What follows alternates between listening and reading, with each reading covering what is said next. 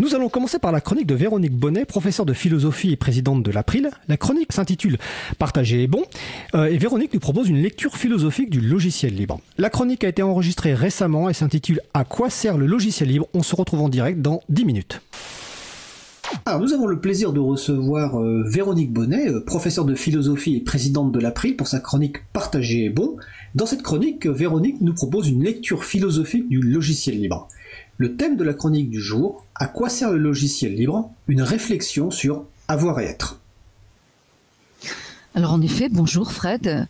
Euh, lorsque je m'interroge sur ce qui a fait qu'à un moment, ayant découvert le logiciel libre, j'ai décidé de diffuser ses principes, euh, j'ai euh, décidé de réfléchir à sa structure, à sa finalité, à quoi sert le logiciel libre, je suis renvoyée assez souvent à la différence entre avoir, posséder, euh, accéder à un maximum de gains et euh, tout ce que le logiciel libre apporte en matière d'être, en matière d'existence. Et c'est vrai que lors des tables rondes, des conférences, des journées de sensibilisation, il est assez souvent demandé ce que le logiciel libre peut apporter par rapport à l'informatique propriétaire. Alors c'est vrai que le logiciel libre et le logiciel non libre sert d'une façon technique à des opérations qui sont assez analogues. Mais alors, quelle différence euh, Si on a à choisir, qu'est-ce qu'on y gagne? Est-ce qu'on a plus de résultats? Est-ce qu'on s'approprie davantage euh, d'éléments? Euh, Est-ce qu'on y est nécessairement toujours gagnant? Est-ce que le logiciel libre est plus compétitif? Est-ce qu'il permet de faire la différence? Si on pose la question ainsi, il me semble qu'on manque le véritable sujet. Euh, si on se demande ce que le logiciel libre permet d'avoir. Il me semble que là, on tourne en rond, euh, on dit que on a le meilleur sans se faire avoir, euh, qu'on cherche des solutions sécurisées, optimisées, certes. Mais le logiciel libre ne concerne pas simplement l'avoir.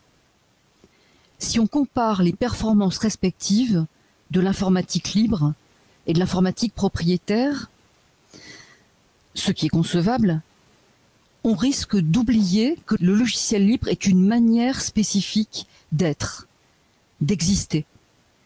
Euh, pas seulement une occasion d'avoir plus ou mieux. Alors, je voudrais me référer ici à un article très intéressant euh, qui a été publié dans le monde euh, diplomatique de janvier, sous la plume de Mathieu O'Neill, de Laure Muselli, Fred Paillet et Stefano Zacchiroli. Le titre le pillage de la communauté des logiciels libres. Et avant ce titre, il y a un avant-titre. Que faire pour contrer la prédation des géants du numérique? Alors je relève les deux termes clés, pillage, prédation.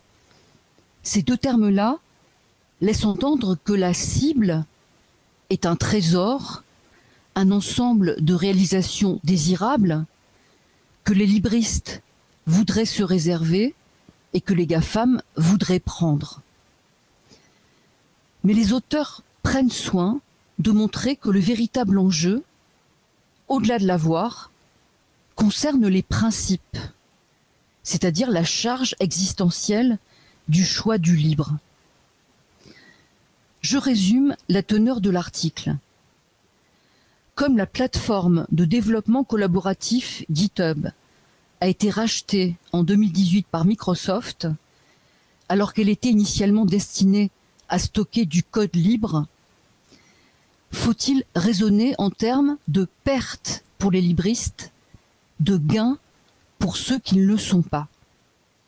Certes, les auteurs évoquent une récupération, un siphonnage de l'énergie créative, de la patience, du sens de l'autre qu'ont mis les, programmeurs du libre, c'est-à-dire une captation de travaux universitaires, de réalisation sous copyleft, gauche d'auteur, qui semble réduire à néant le choix de ceux qui ont voulu rendre disponible à tous le code source de leur réalisation. Et alors, des morceaux de code libre se trouvent ainsi utilisés dans l'informatique propriétaire qui se nourrit de ce qui n'est pas elle, de ce qui voulait lui échapper. Or, et les quatre auteurs le disent très tôt dans leur texte, un logiciel libre permet des bénéfices non financiers. Plaisir, apprentissage, réputation, offre d'emploi.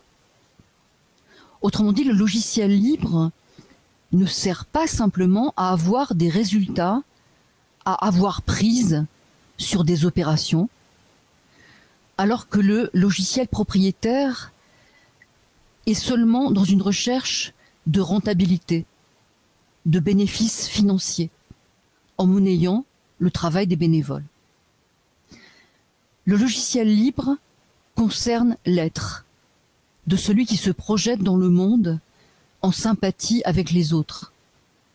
À tel point, disent les quatre auteurs, que l'informatique propriétaire, qui manque cette dimension, a besoin de faire semblant de l'avoir et abuse de lexique de la communauté, collaboration, ouverture.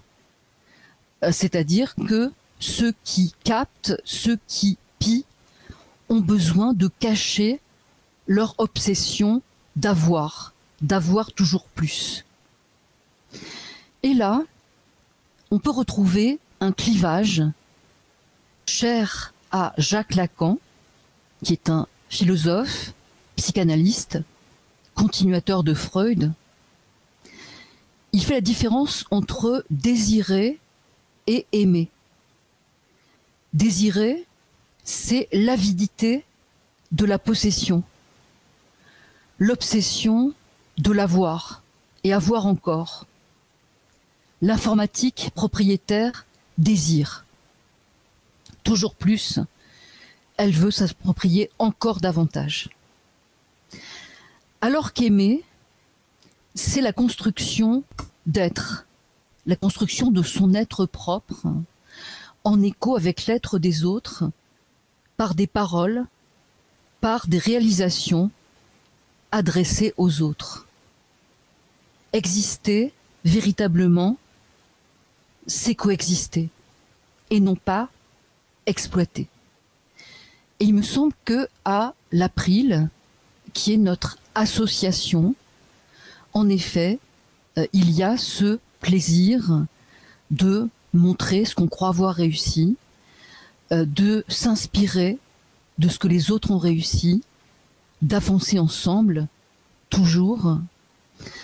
Et pour répondre à la question qui était la mienne au tout début de cette chronique, il me semble que j'ai trouvé pourquoi c'était le logiciel libre qui s'imposait à moi.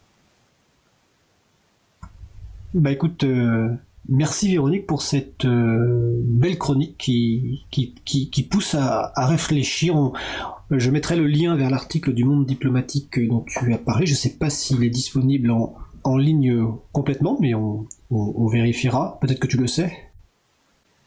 Euh, il me semble que j'ai vu qu'il était disponible simplement pour moitié en ligne pour l'instant. D'accord, bah, écoute, euh, peut-être qu'au bout d'un certain temps, il sera disponible ou sinon on contactera les, personnes qui ont, qui ont rédigé cet article euh, pour le mettre en ligne et qu'il soit consultable par tout le monde. Ben, en tout cas, je te remercie pour cette euh, belle chronique. Est-ce que tu souhaitais ajouter quelque chose? Il me semble que cette, ce vol, cette captation pourra éventuellement faire main basse sur des lignes de code, sur des objets, sur des ouvrages, mais pas sur l'esprit du logiciel libre. Je suis assez d'accord avec toi. Je, pense que cette captation ne, pourra pas capter notamment les personnes et ce qu'elles ont dans leur cœur. Euh, donc c'était la chronique Partagez bon de Véronique Bonnet, euh, présidente, professeure de philosophie et présidente de l'April. Dans, cette, dans sa chronique mensuelle, Véronique propose une lecture philosophique du logiciel libre. Euh, le titre, enfin le thème de la chronique d'aujourd'hui, c'était À quoi sert le logiciel libre? Une réflexion sur avoir et être. Véronique, je te souhaite une belle fin de journée. Très belle fin de journée à toi, Fred. Donc la chronique a été enregistrée il y a quelques semaines et l'article du Monde diplomatique est disponible en ligne. Vous retrouverez la référence sur le site libreavou.org.